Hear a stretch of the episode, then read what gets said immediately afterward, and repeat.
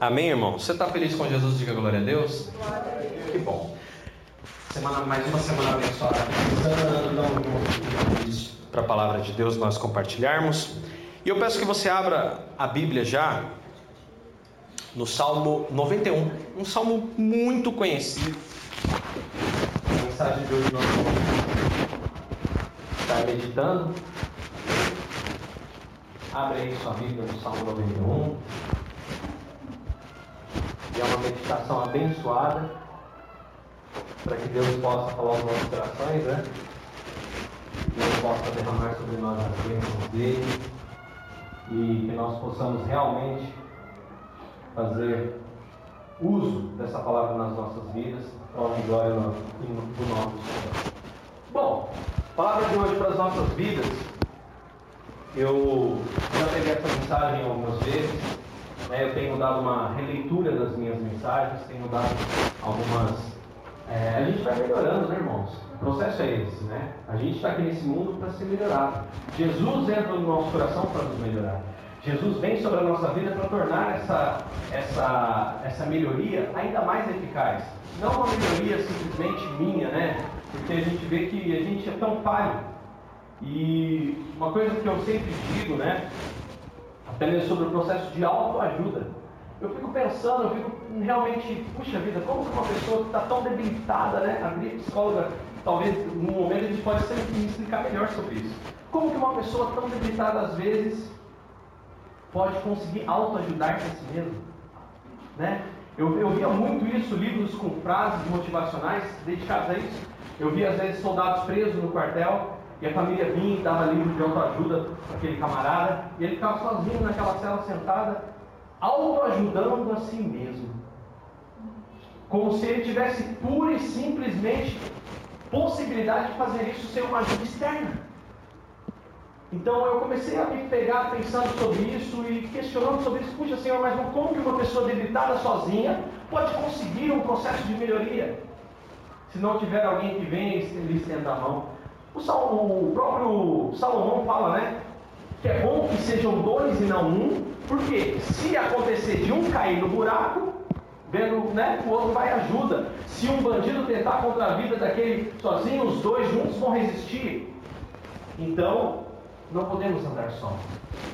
Não devemos pensar que podemos andar só. Não, devemos andar juntos. Devemos andar unidos. Devemos andar um ajudando o outro. E todos nós sendo ajudados por Cristo Jesus. Aleluia. Sozinho a gente não consegue sozinho na nossa, nas nossas falhas, quando a gente cair, quem vai virar para você vai falar assim: calma, isso é só um momento. E hoje, a palavra que eu tenho para trazer para a nossa vida aqui é uma palavra que, eu eu já peguei, que chama-se tesouros em vasos de barro, que justamente aborda, lida e nos faz pensar que mesmo nesse contexto de tantas falhas que temos, não estamos sós. Há em nós depositado um bom tesouro e existem algumas coisas que nós devemos fazer com esse tesouro. Existem coisas em nós, existem algumas coisas em nós que Deus colocou em nós, sabendo das nossas fragilidades, do nosso pecado, do nosso erro constante, e Ele nos dá acesso à graça, para que nós possamos ser esses vasos de barro, sim, ninguém deixou de ser de barro, ninguém deixou de ser é, é, imperfeito. Não somos vasos de ouro, não somos vasos de prata, não, mas somos vasos de barro. Dentro de nós está depositado um grande tesouro. E hoje nós vamos pensar sobre isso. E por isso o Salmo 91, mas Dani, o que o Salmo 91 tem a ver com tudo isso? Você vai entender que uma das coisas que é necessário ser reconstruído na nossa vida, é necessário ser reconstruído na sua vida, é o senso de que você entenda quem você é. O senso de que você entenda o que está dentro de você, para que então você comece a ter atitudes cada vez mais ousadas em nome de Jesus. Você crê nisso de glória a Deus? Abre aí no Salmo 91 e sentados mesmos. Eu quero que você curva sua cabeça, agora feche seus olhos. E que nesse momento agora você comece a agradecer porque nós temos essa oportunidade. Vamos orar juntos. Senhor, obrigado, Pai, por essa palavra. Deus, que oportunidade maravilhosa nós temos de estar aqui reunidos, ó Deus, em Teu nome, orando, buscando, ó Deus, a Tua presença. Deus, que, que bom é podermos, Senhor Jesus, ter pessoas aqui conosco, sentados, unidos, sabemos que podemos contar com essas pessoas, Pai. Sabendo que podemos, Senhor Jesus, essas pessoas que estão ao nosso lado, atrás, na frente, Senhor, são pessoas que o Senhor colocou aqui para que um ajude o outro. Somos todos vasos de barro nessa noite, Pai. Prontos agora para receber da Tua palavra, Senhor, assim também eu, ó Pai. Senhor Jesus, nós estamos aqui reunidos hoje. Pedimos, Senhor, como vasos de barro, perdão pelo nosso pecado, perdão pelas nossas falhas, perdão por tudo aquilo que temos cometido e não te agrada, Senhor. Nos arrependemos, essa é a grande palavra dos nossos lábios hoje. Nos arrependemos, ó Pai, de todo o pecado, nos arrependemos de tudo que temos feito e não te agrada. Senhor, nos arrependemos daquela área da nossa vida que ainda precisa ser tratado, pecado recorrente. Senhor, perdoa-nos agora. Purifica-nos, Senhor, pelo amor do teu santo nome. Pedimos, sim, Senhor, que o Senhor transborde em nós hoje a tua presença. Transborde em nós hoje a tua sabedoria, Pai. Transborde sobre nós a tua graça. Transborde sobre nós o teu amor neste lugar, Pai. E em nome de Jesus que saímos aqui hoje, Pai. Acreditando, realmente crendo, ó Pai, no teu poder e no teu Santo Espírito. Deus, em nome de Jesus, nós oramos a Ti hoje, agradecidos, ó Pai, e sabendo que o Senhor já tem agido em nossas vidas e nós te glorificamos no nome de Jesus. Amém e amém. Glória a Deus. Salmo 91, muito conhecido por todos nós. Nós vamos ler agora. Você que pode, leia aí com seus olhos, eu vou recitar para você. Salmo 91, versículo 1 diz assim: Aquele que vive protegido pelo Altíssimo, guardado pelo Todo-Poderoso, pode dizer ao Senhor: O Senhor é a minha proteção e a minha fortaleza o meu Deus em quem confio. Verso 3: Ele o salvará das armadilhas e do veneno mortal. Versículo 4: Ele o protegerá debaixo de suas asas, e lá você estará seguro. A sua fidelidade o protegerá como um escudo. Você não terá medo da escuridão da noite, nem da flecha que voa durante o dia. Versículo 6: Não ficará assustado com a peste que se, espalha sorrateira nas trevas, e nem da praga que devasta ao meio-dia. Mil podem cair à tua esquerda, dez mil à tua direita, mas nenhum mal te atingirá. Você olhará tranquilamente e verá Deus castigando os pecadores desobedientes. Versículo 9: Tudo isso acontecerá, porque você disse: o Senhor é a minha proteção. O Altíssimo é a minha morada segura. Versículo 10: O mal não me apanhará de surpresa, e o meu lar não será atingido pela desgraça. Versículo 11: Por quê? O Senhor dará instruções especiais aos seus anjos para o protegerem em todos os seus caminhos. Versículo 12: Ele o, eles o apoiarão com as mãos para que você não tropece em alguma pedra no caminho. Versículo 13: Você entrará sem medo você enfrentará sem medo o leão e a cobra venenosa, matará o leão e pisará essa serpente. Versículo 14: Assim diz o Senhor ao seu respeito ele se entregou a mim de todo o coração, por isso eu vou salvá-lo. Versículo ainda 14: Ele me conhece pessoalmente e por isso o colocarei num lugar alto e seguro.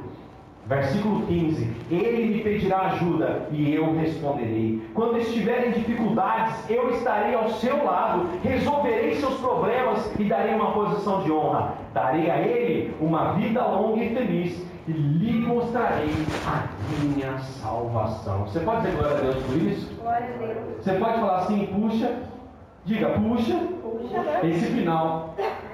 Diga, esse final. Esse final. É sobre mim. Você pode dizer glória a Deus por isso? E é sobre você esse final. Deus ele fala, porque você disse que confia em mim, porque você disse que acredita em mim, porque, porque você me conhece pessoalmente, eu te protegi. Você pode dizer glória a Deus por isso? Glória a Deus. Isso é impressionante, irmãos. Isso é impressionante por quê? Porque às vezes a gente fica pensando, né? A gente fica às vezes patinando em alguns problemas que parece que não tem solução, não é mesmo? Ai, parece que esse problema não vai embora. Ai, mas parece que isso não vai dar jeito. Parece que isso não vai funcionar. Parece, parece que isso não vai acontecer. Parece, parece, parece. Sempre é essa expressão. Parece. Vem de aparência. Não se impressione com o que está aparecendo, mas creia no que você já viu do seu coração. Aleluia. Isso é importante. Manter a sua visão intacta. Manter a sua intacta é parte do processo vital para que você não venha a cair morto, destruído. Hoje, dentro dessa, dessa pregação de tesouros em vasos de barro, está em primeira, essa expressão está em 1 Coríntios, capítulo 4, versículo 7. Essa mensagem hoje eu, eu estou trazendo por quê? Porque nós estamos sequencialmente falando. Falando sobre oração, falando sobre relacionamento com Deus, falando sobre sermos vencedores, falando sobre atitudes e vamos continuar falando. E hoje é para você entender que é na sua fragilidade que Deus está operando, aleluia. Que às vezes você está esperando ser perfeito para que Deus faça alguma coisa por você. Deixa eu te explicar uma coisa. Nesse salmo,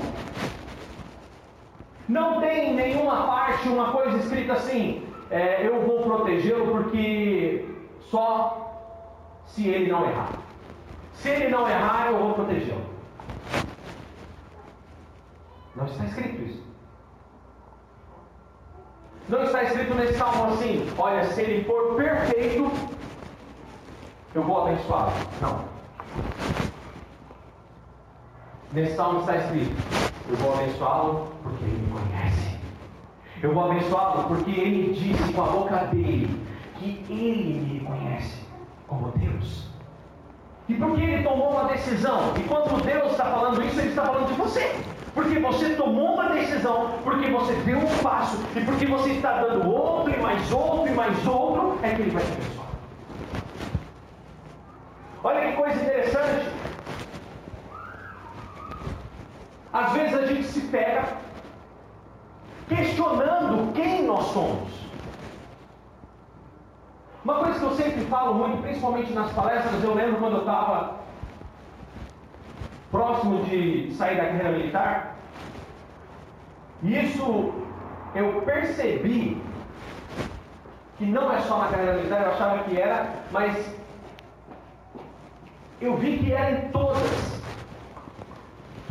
Que quando um funcionário começa a cumprir aviso prévio, que não tem mais validade nenhuma para a empresa, ninguém está nem aí para ele. E eu passei por isso no quartel, porque eu fiquei uns 20, 30 dias, não, nem 30 dias, porque o meu processo foi tão assim, porque não foi, não pedi artigo, não pedi nada, eu simplesmente cheguei e cancelei um requerimento que eu tinha feito. Então eu tinha ali aproximadamente 20 dias para expirar o meu prazo de permanência. Então eles não tinham muito o que fazer. Eu simplesmente falei, não quero continuar. E eu não era mais obrigado, porque não tinha sido publicado ainda, eu simplesmente mandei uma, uma mensagem para rádio para Brasília, para o Rio de Janeiro, falando, não, não quero mais continuar. Meu chefe ficou até assustado, como é como? E aí, naqueles últimos dias, eu passei tanta situação difícil, tantos problemas, tantas dificuldades, e parecia que os nove anos que eu tinha, né, feito o meu melhor, entregado os meus maiores resultados, feito grandes coisas ali, ganhado medalhas que até hoje eu guardo prêmios que me foram conferidos, primeiros lugares, primeiros lugares em concursos, parece que naqueles últimos 20 dias não valia de mais nada. E aí sabe o que, aconteceu? Estava uma situação lá, e aí eles começaram a, a usar de perseguição e, e bobeira. E aí de repente um encarregado, um, um oficial falou para mim, não, porque tem que ser assim, porque lá na sua igreja não é assim, e começou a me zombar isso. E aquilo foi me incomodando.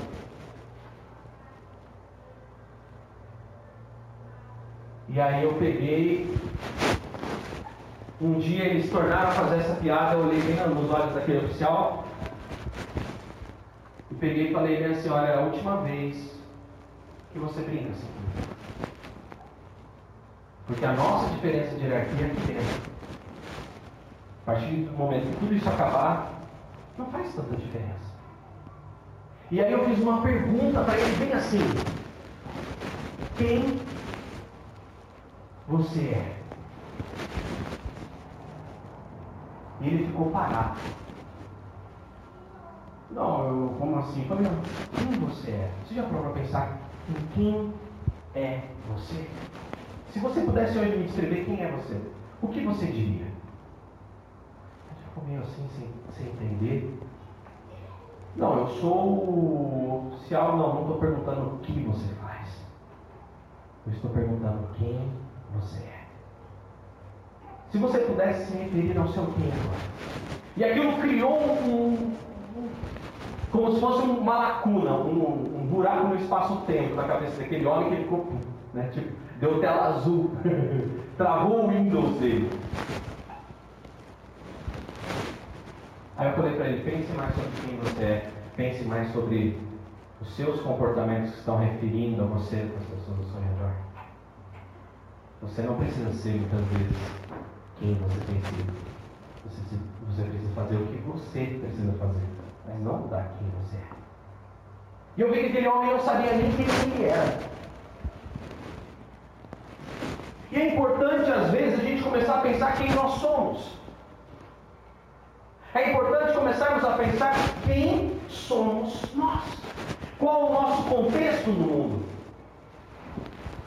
Qual o peso e o impacto que nós temos diante das pessoas ao nosso redor? Eu vi um professor da USP hoje, até amanhã eu vou postar isso.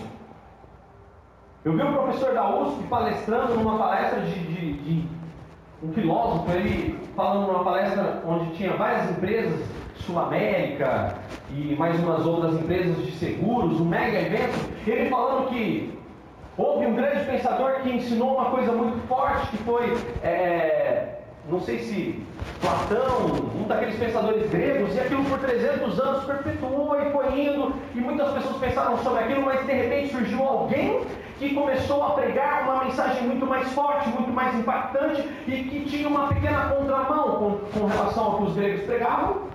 E esse alguém era Jesus.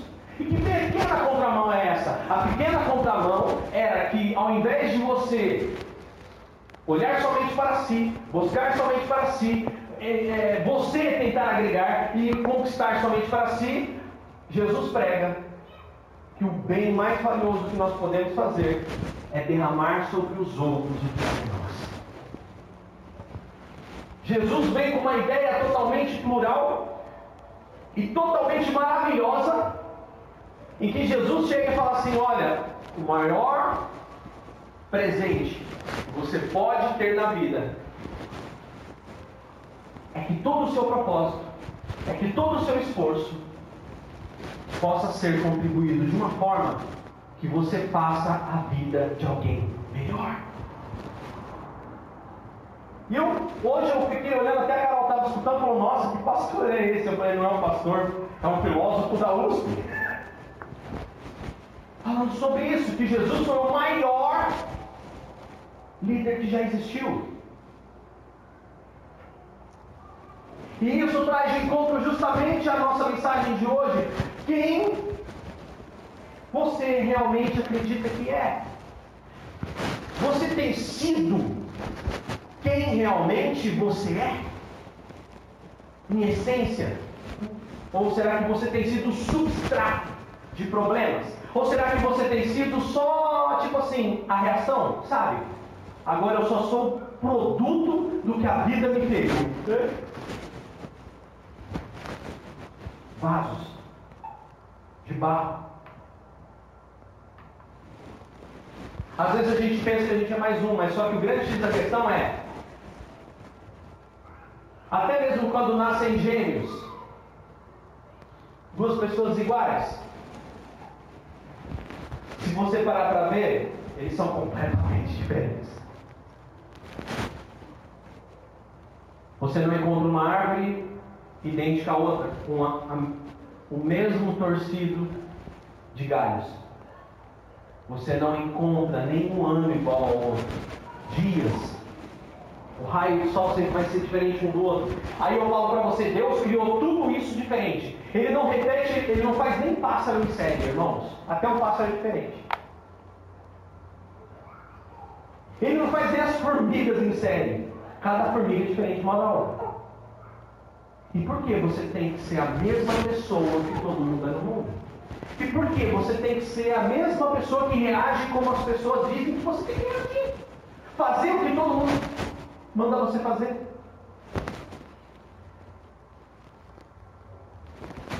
Você já parou para pensar que você é especial?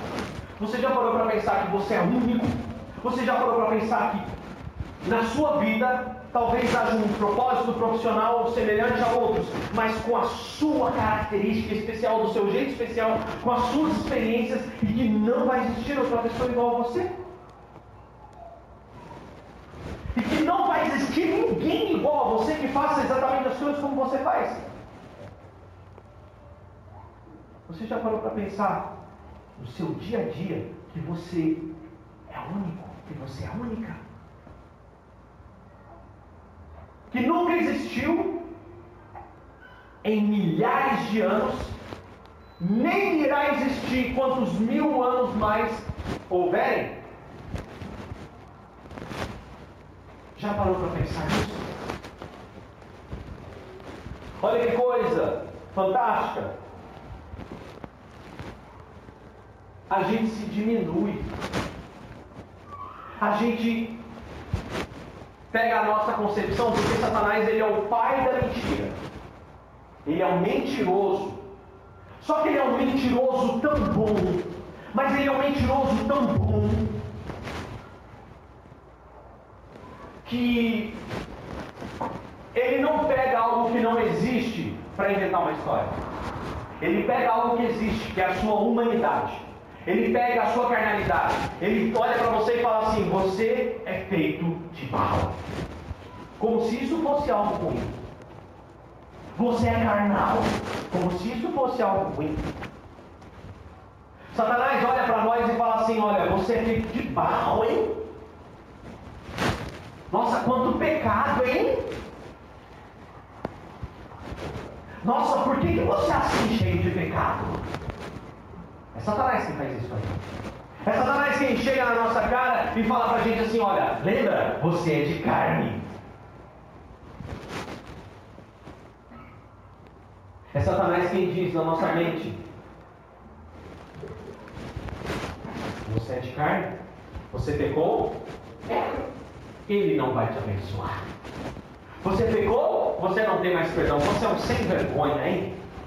Isso é Satanás falando na nossa vida. Sabe por quê? Porque a condição para a qual nos encontramos, a situação ao qual Deus nos colocou no mundo, foi que todo aquele que é arrependido se voltar para Ele, Ele o perdoará. Aleluia. A condição foi para que todo aquele que nele cresce terá a vida eterna. E Satanás vem na sua cara e fala: Você é um vaso de barro. Você é cheio de defeitos. Você é cheio de falhas. E olha que coisa impressionante. Sabe o que acontece com a gente? Que diante de situações diversas da vida, nós temos nos diminuído. A gente se diminui a gente se coloca, não, realmente eu não tenho mais jeito, eu não vou mais para a igreja, realmente não dá mais, eu não vou mais continuar nessa, eu vou abandonar a jornada, eu não vou mais procurar fazer o que eu estou fazendo, ah, isso já não dá mais certo, e eu vou procurar um caminho novo. Porque esse também não deu. Mas por quê? Porque você é humano? E porque você erra? Você acha que as pessoas que um dia deram certo na vida, ou os grandes pregadores do Evangelho, nunca erraram?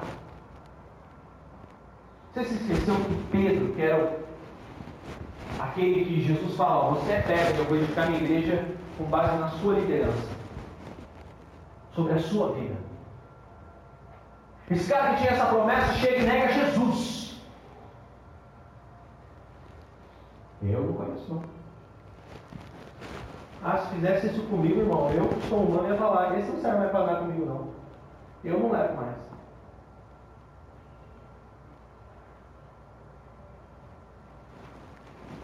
Jesus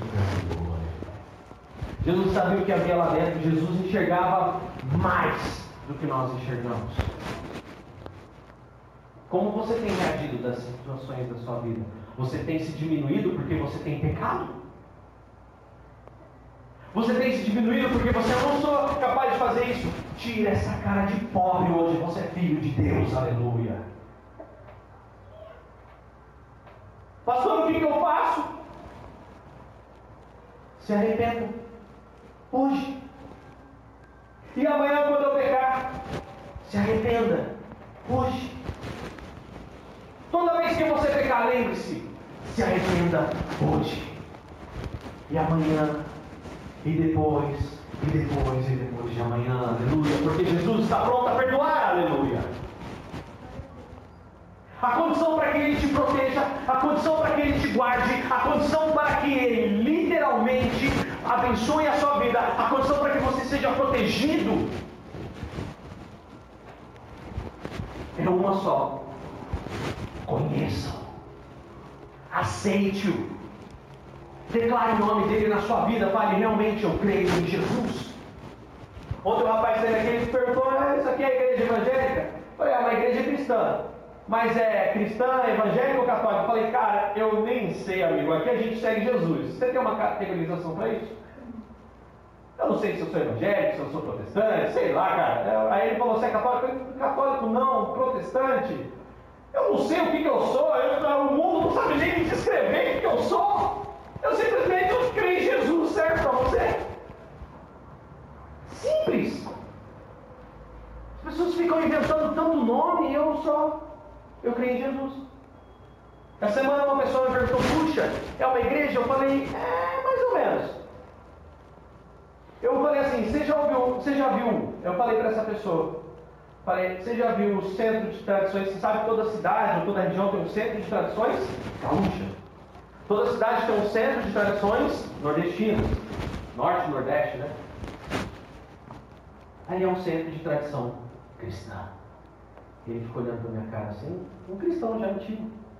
Ele ficou olhando, pastor, ele ficou olhando para minha cara. Essa ideia é legal. Que legal, cara. Isso é diferente. Fico impressionado. É simples, irmão. Quando você pecar, Jesus não complicou. Ele simplesmente falou: arrependa-se. Você é o vaso de barro. Aleluia. Todos pecamos e destituídos fomos da graça de Deus. Mas Jesus vem, abre os braços daquela cruz e te perdoa. Você dá ouvido para as mentiras de Satanás e você sabe que você é de barro, você sabe que você é de carne, você sabe que você é falho e você fica, ah, eu sou de barro. É, você é de barro e é, e é isso que Jesus quer. Uma frase que eu escrevi é que Deus tem como, tem como parte do seu plano que o poder dele, a graça e a plenitude seja manifesta em pessoas imperfeitas, para que nós saibamos que tudo vem dele, que não depende de nós. Então é parte do plano, entenda isso, é parte do plano de Deus pegar algo tão maravilhoso que é a presença do Espírito Santo, colocar dentro de pessoas e sobre a vida de pessoas imperfeitas, para que ele possa dizer todos os dias para o universo inteiro: O meu sangue é quem pode fazer isso, aleluia. O meu perdão naquela cruz é que valeu por causa disso. Está vendo? Ele vai pecar amanhã de novo. Mas sabe o que ele vai fazer? Ele vai se arrepender porque na cruz já foram pagos todos os nossos pecados, aleluia.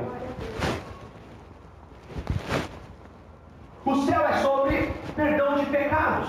A vida, o relacionamento com Deus é sobre perdão de pecados. É sobre arrependimento. Então não espere e nem acredite, porque é uma mentira, que Deus não está esperando que você seja um anjinho para fazer o que tem que fazer. Deus espera que você o reconheça como Senhor da sua vida, só isso. A única condição que Deus colocou foi que você se arrependa, porque você sabe quem eu sou porque você me conhece. Por isso eu vou te ajudar. Por isso eu vou te abençoar. Por isso eu vou abrir as portas sobre a sua vida. Por isso eu vou te ajudar. Só que nós temos uma habilidade. A gente com essa ideia de vaso de barro aceita essa ideia de pequenez e a gente fica tentando lutar como vaso de barro. Aí a gente canta. Porque eu sou frágil, pequeno, coitadinho. Coitadinho. Vem o vento, coitadinho. Vem o problema, coitadinho. Mas o Senhor cuida de mim. Morrendo. Isso não é verdade. Se é você pegar e falar assim,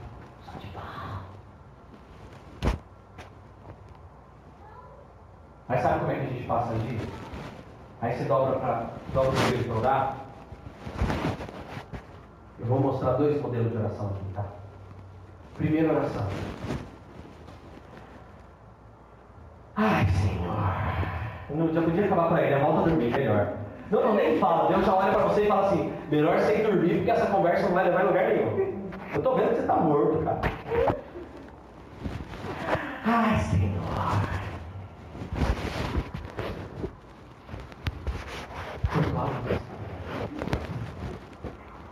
A água está com quatro vencidas. O calcanhar essa semana está doendo tanto aquele calo, Joanete. Ai, Senhor. Olha, o pó de café tem a última colher no armário. Ai, Senhor. Mas olha, eu peguei uma conta lá, sabe, pai? E eu sei que não vai dar para pagar. Ai, Senhor. Irmão, sabe o que você está fazendo? Você está focando Está falando para Deus o que Deus já está vendo. Você está falando para Deus o que já está escrito. Você está mostrando para Deus o que já está latente. É igual o Jó chegar para Deus e falar assim: Minha família morreu. Eu sei.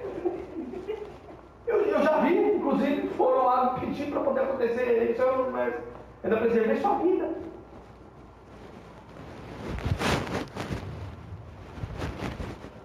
Orações que ao invés de nos estimular, só nos matam. Orações que ao invés de fazer com que nós levantemos a cabeça, a gente fica de cabeça, de cabeça baixa.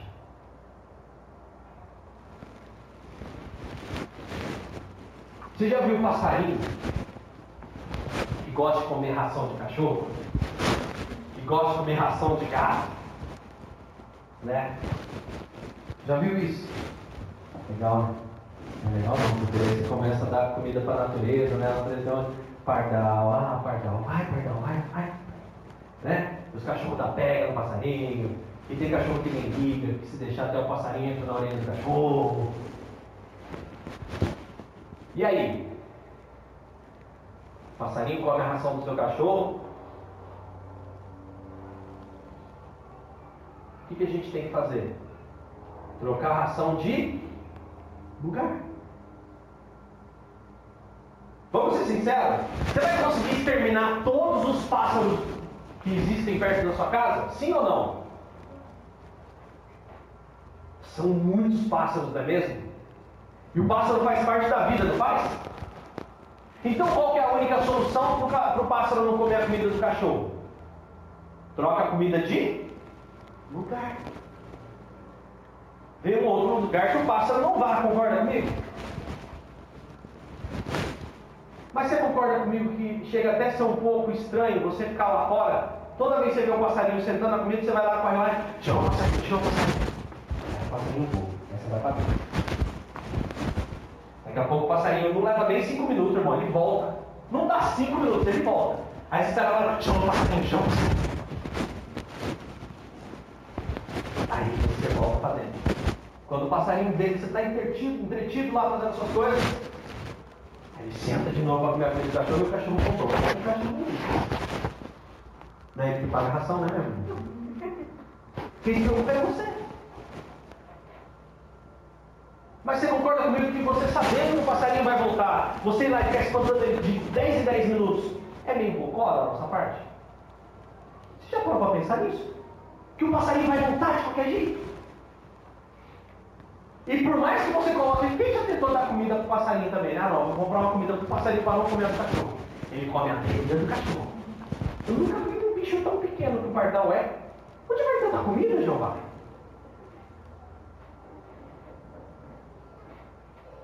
Daniel, onde nós vamos chegar com isso? A nossa vida de oração. Você não vai conseguir vencer na vida espantando passarinho que é focar no problema. Você não vai alcançar sucesso levantando e só ficando aquela oração assim: Show Satanás, em nome de Jesus. Satanás, sai do meu serviço. Eu vi muito, tá? Eu fui sua autoridade para falar. Satanás, fica, ó, você ora, digamos que você ora, digamos que você ora 10 minutos, ok? Desses 10 minutos que você ora, você passa 8 minutos assim, espírito de não sei o que sai em nome de Jesus. Olha, o, o capeta está no telhado da casa da minha vizinha, sai você também daí. E você fica expulsando demônios, expulsando demônios, expulsando demônios. Eu posso te dizer uma coisa, irmão? O mundo jaz no maligno. Sabia? Sabe o que vai acontecer no instante seguinte que você expulsar o demônio de lá? Ele volta. Volta. Sabia disso? Olha o que Jesus fala. Ele fala que se alguém pegar uma casa, preste atenção. Se alguém pega uma casa, limpa, que é como uma pessoa que aceita Cristo, limpa o interior daquela casa, um espírito mau vai embora. Se aquela pessoa volta a fazer o que é errado, aquele espírito mal volta, vê a casa limpa, vazia, vai lá, chama mais sete e entra na casa. Às vezes você está expulsando Satanás de umas áreas que ele vai voltar de novo, irmão. Aliás, na verdade ele vai voltar em todas, porque diz que ele é o tentador. E o tentador não descansa. A Bíblia diz que ele não descansa enquanto você não cai. Ele não tem parada. Preste atenção em Jesus. Veja Jesus expulsando. Jesus chegava num lugar, mas ele nem falava manifesta, né, irmãos? O demônio mesmo já, já aparecia lá no, na pessoa, e ficava naquele negócio. Jesus só falava: cala-te e vai-te.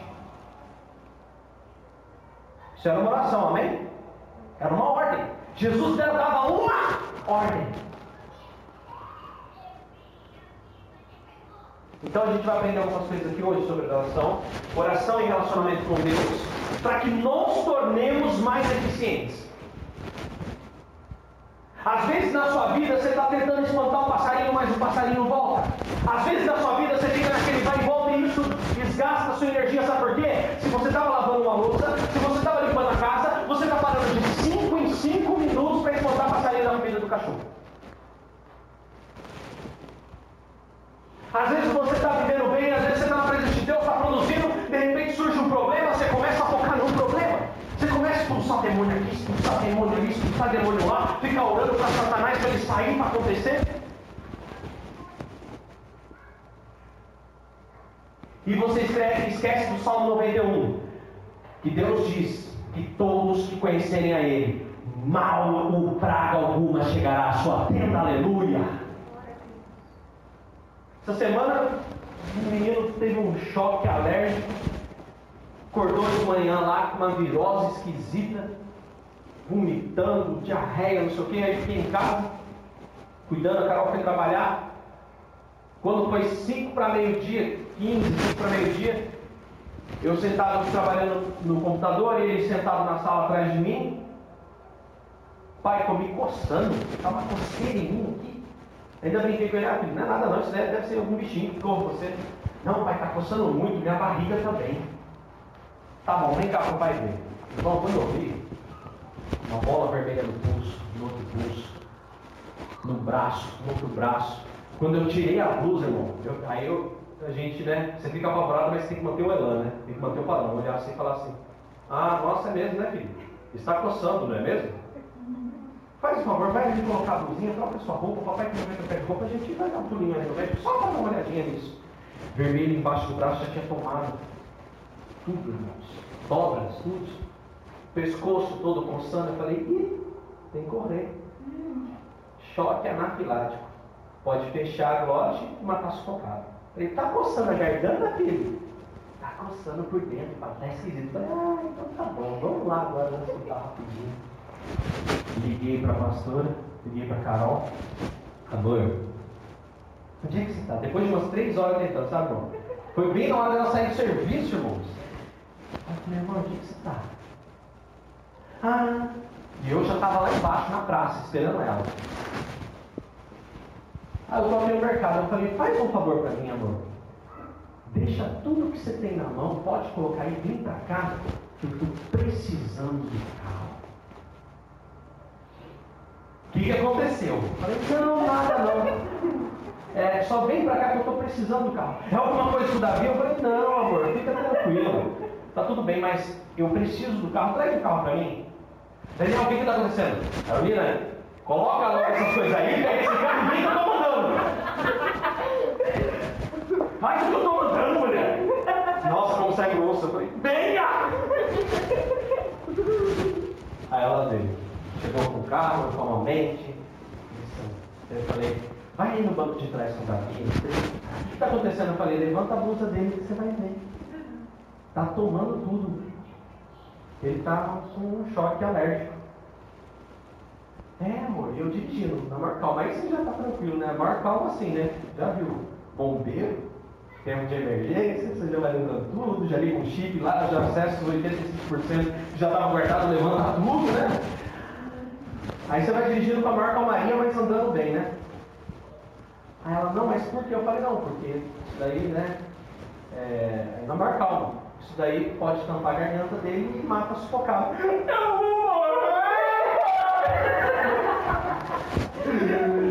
Não, filho, não, não, não.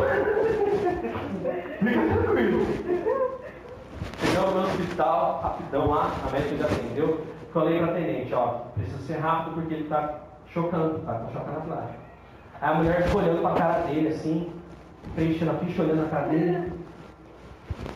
Depois eu saí, já foi direto para a mão da médica, a médica já atendeu 5 minutos, 5, 10 minutinhos depois já colocou no soro, já deu antialérgico, já começou a ficar mais calminho.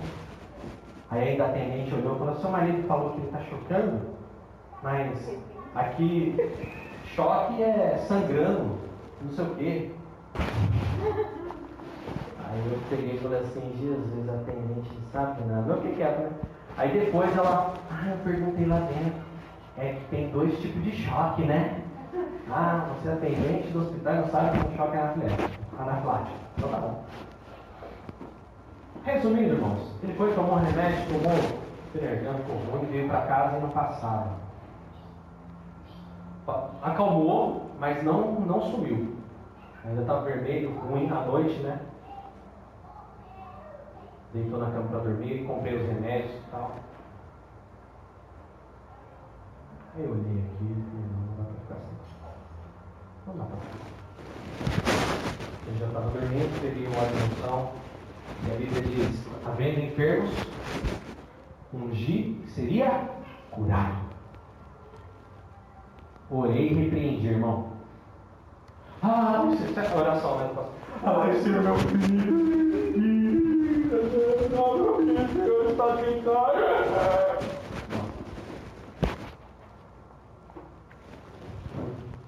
Verdade, diga a você, saia em nome de Jesus. E Senhor, eu quero que ele levante amanhã bom, sem nada, para que ele vá para Não tem conversa, irmão. A conversa com enfermidade, com café, com que é. Você tem sobre a sua vida um tesouro que está em vaso de barro. E aí, Dani?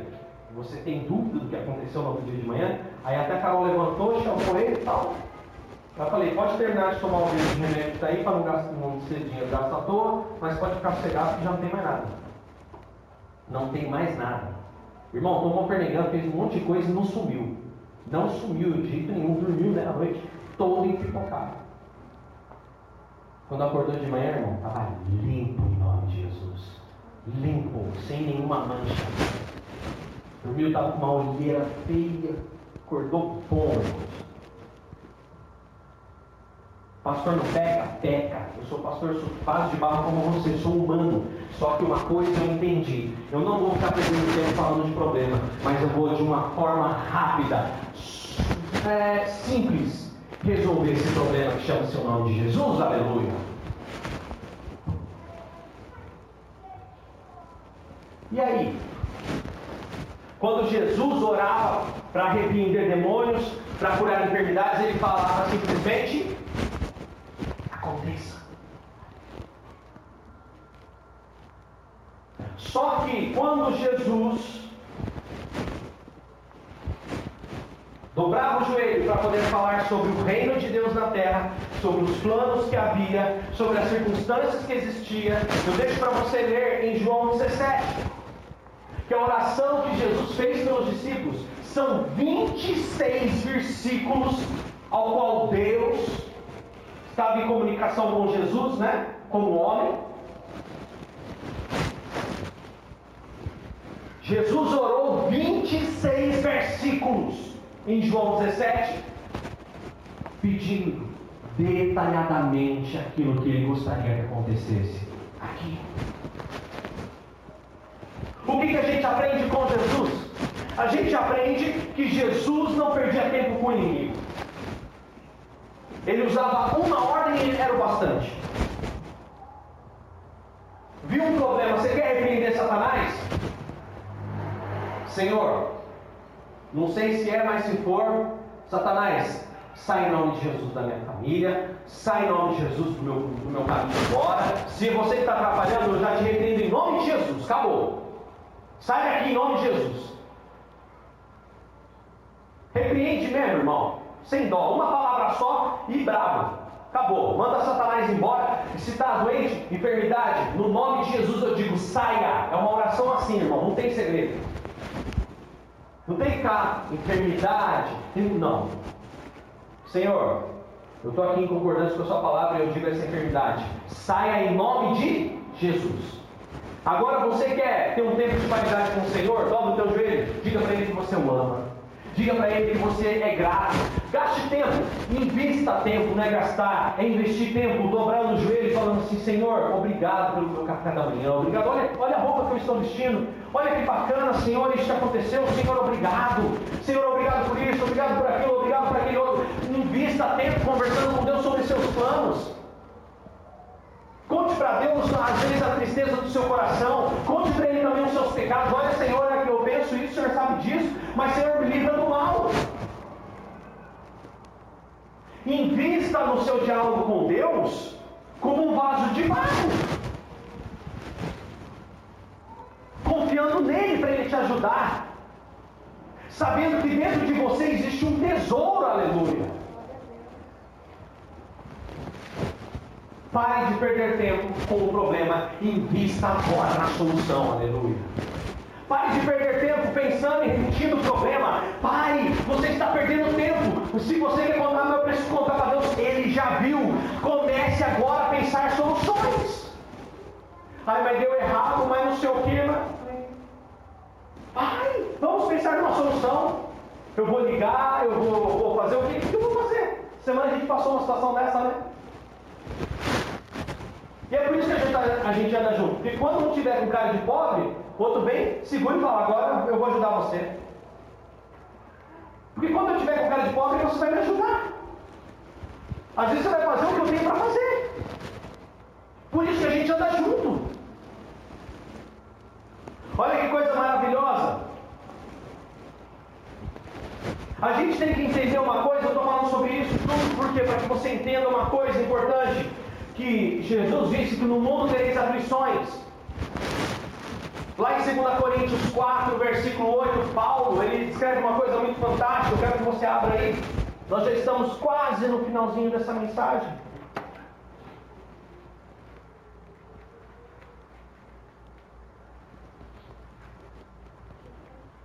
Segunda Coríntios capítulo 4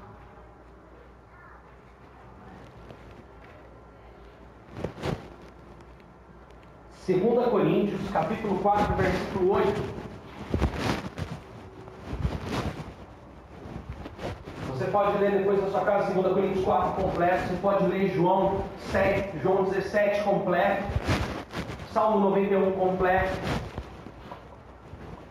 2 Coríntios 4, 8 diz assim: De todos os lados somos oprimidos pelas as dificuldades, porém não somos esmagados. Ficamos perplexos porque não sabemos a razão de certas coisas nos acontecerem, mas não ficamos desesperados. Somos perseguidos, mas não abandonados, somos abatidos, mas não somos destruídos. Este nosso corpo está constantemente enfrentando a morte, tal como aconteceu com Jesus. Assim fica bem claro a todos que a vida de Jesus é revelada em nosso corpo. Sim, vivemos sob constante perigo de morte para nossas vidas por amor a Jesus, para que sua vida também se manifeste em nossos corpos mortais de modo que a morte está agindo em nós, porém isso resulta em vida para vocês.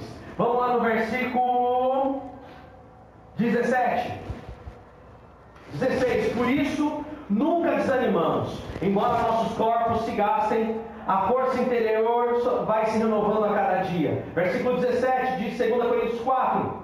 Estes nossos sofrimentos aflições leves e momentâneos não durarão muito tempo. Entretanto, esse curto tempo de angústia resultará em uma glória eterna sobre nós para todo sempre. Portanto, nós não olhamos para aquilo que podemos ver atualmente, mas olhamos para aquilo que não se vê, pois o que se pode ver dura apenas um pouco, mas o que não se vê é para sempre, é eterno. Aleluia. Você pode dizer glória a Deus por isso?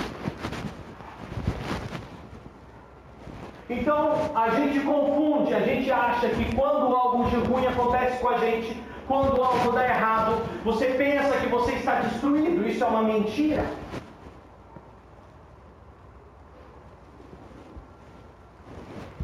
Isso é uma outra mentira que o diabo nos conta. Primeira mentira é que você é um vasinho de barrinho.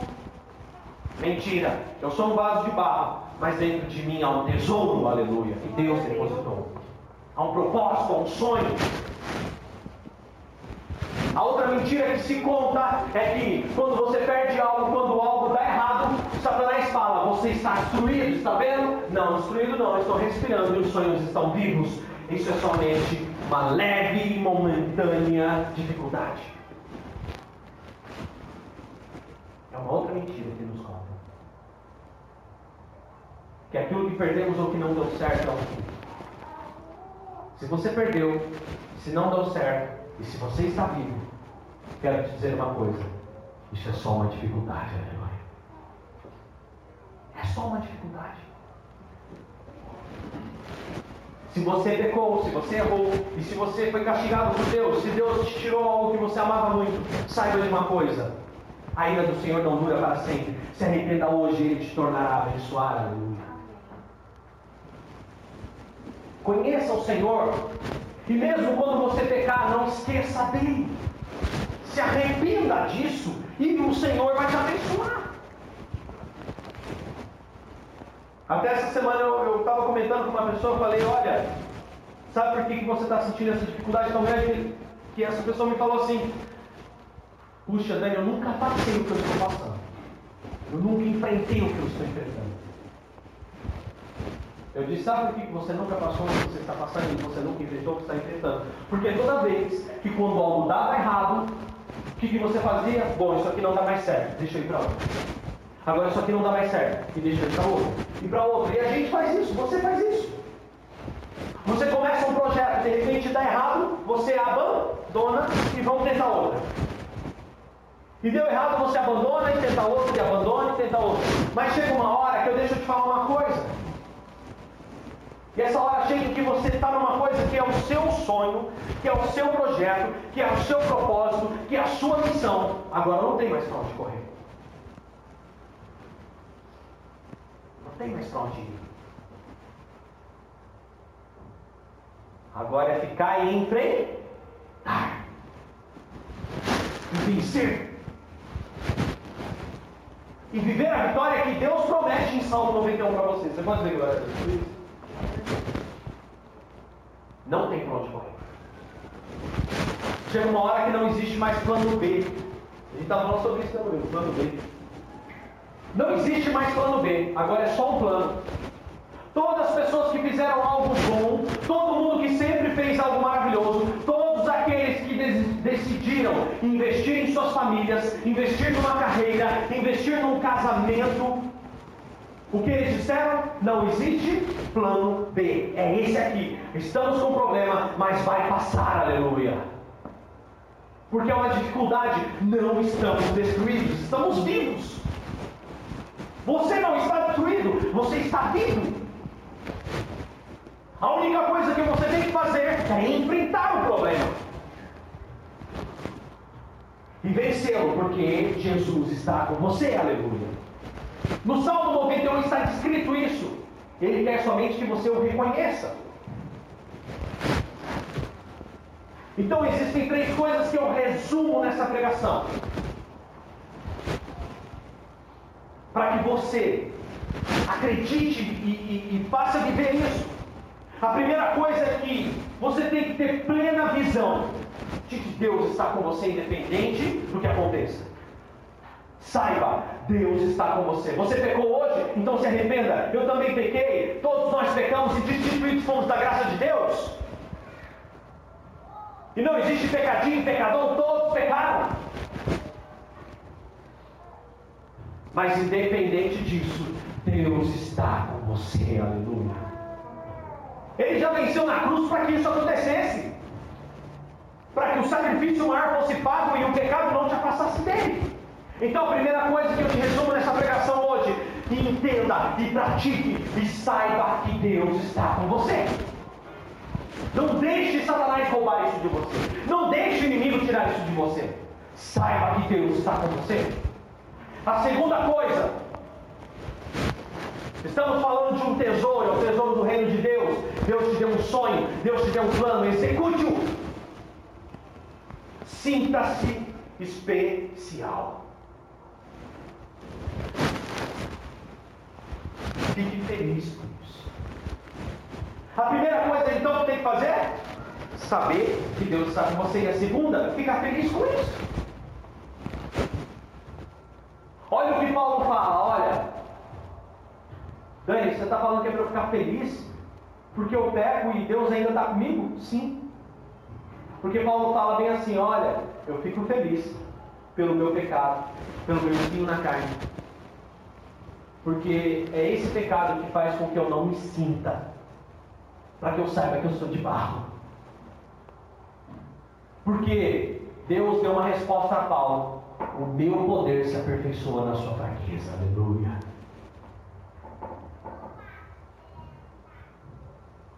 Saiba que Deus está com você e sinta-se feliz. E por último, testifique sua fé com fervor. Testifique sua fé com fervor. Saiba que Deus está com você. Sinta-se feliz porque você é um vaso de barro. Mas mesmo assim, Deus decidiu investir sonhos em todos os seres humanos e você faz parte dessa classe e testifique a sua fé com fervor. Testifique, diga sim, eu sou cristão em Cristo Jesus.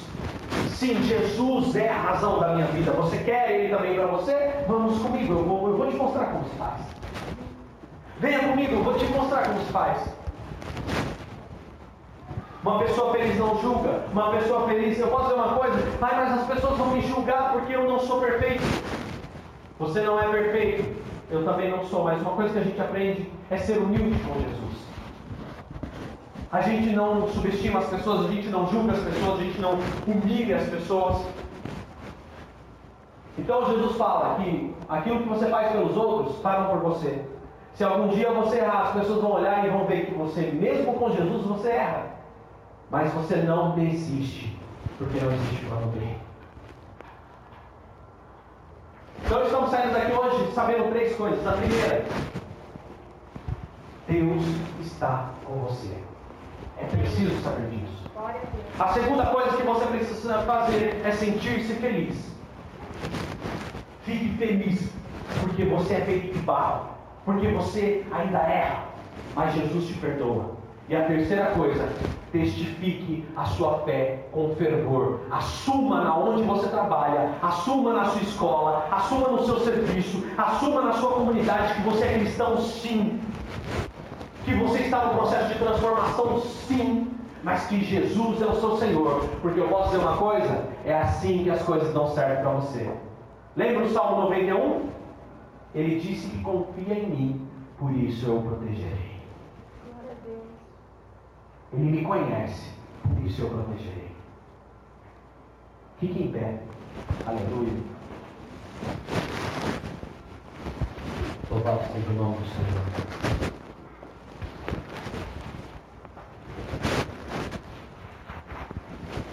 A gente não pode se entregar, não. A gente não pode baixar nossa guarda e deixar o inimigo passar por cima, não. Nós não devemos. Esse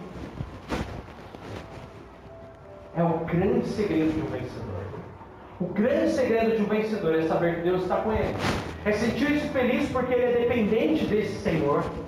E testificar isso para as pessoas com fervor. Essa era a diferença da igreja. Nós temos visto aqui na terça-feira, nós temos falado sobre isso.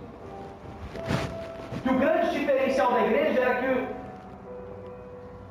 a presença do Espírito na vida deles fazia com que eles se sentissem qualificados e capazes, porque eles acreditam em Cristo Jesus.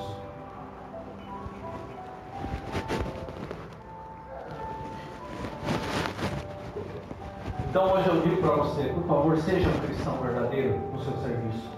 Testifique isso. Quando nos batizamos nas águas, o Espírito Santo de Deus vem sobre nós. Um dos dons é língua, sim, mas só que isso não é via de regra. Todos os dons pertencem ao Espírito. Então, ele pode dar, usar o dom que ele precisa no momento. Mas a maior evidência de uma pessoa batizada no Espírito Santo é aquele sentimento de certeza, de convicção que ele é um cristão verdadeiro. Ele sabe que Jesus está nele, então ele se sente confiante.